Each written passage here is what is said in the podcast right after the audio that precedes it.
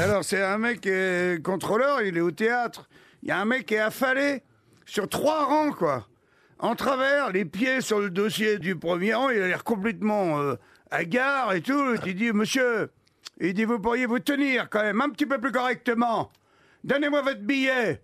Ah, il donne son billet. Ah, le contrôleur, il dit en plus, vous avez un ticket de balcon et vous êtes à l'orchestre. Vous savez que ça va vous coûter très cher. Et l'autre dit, je suis pas à ça près, je viens de tomber du balcon.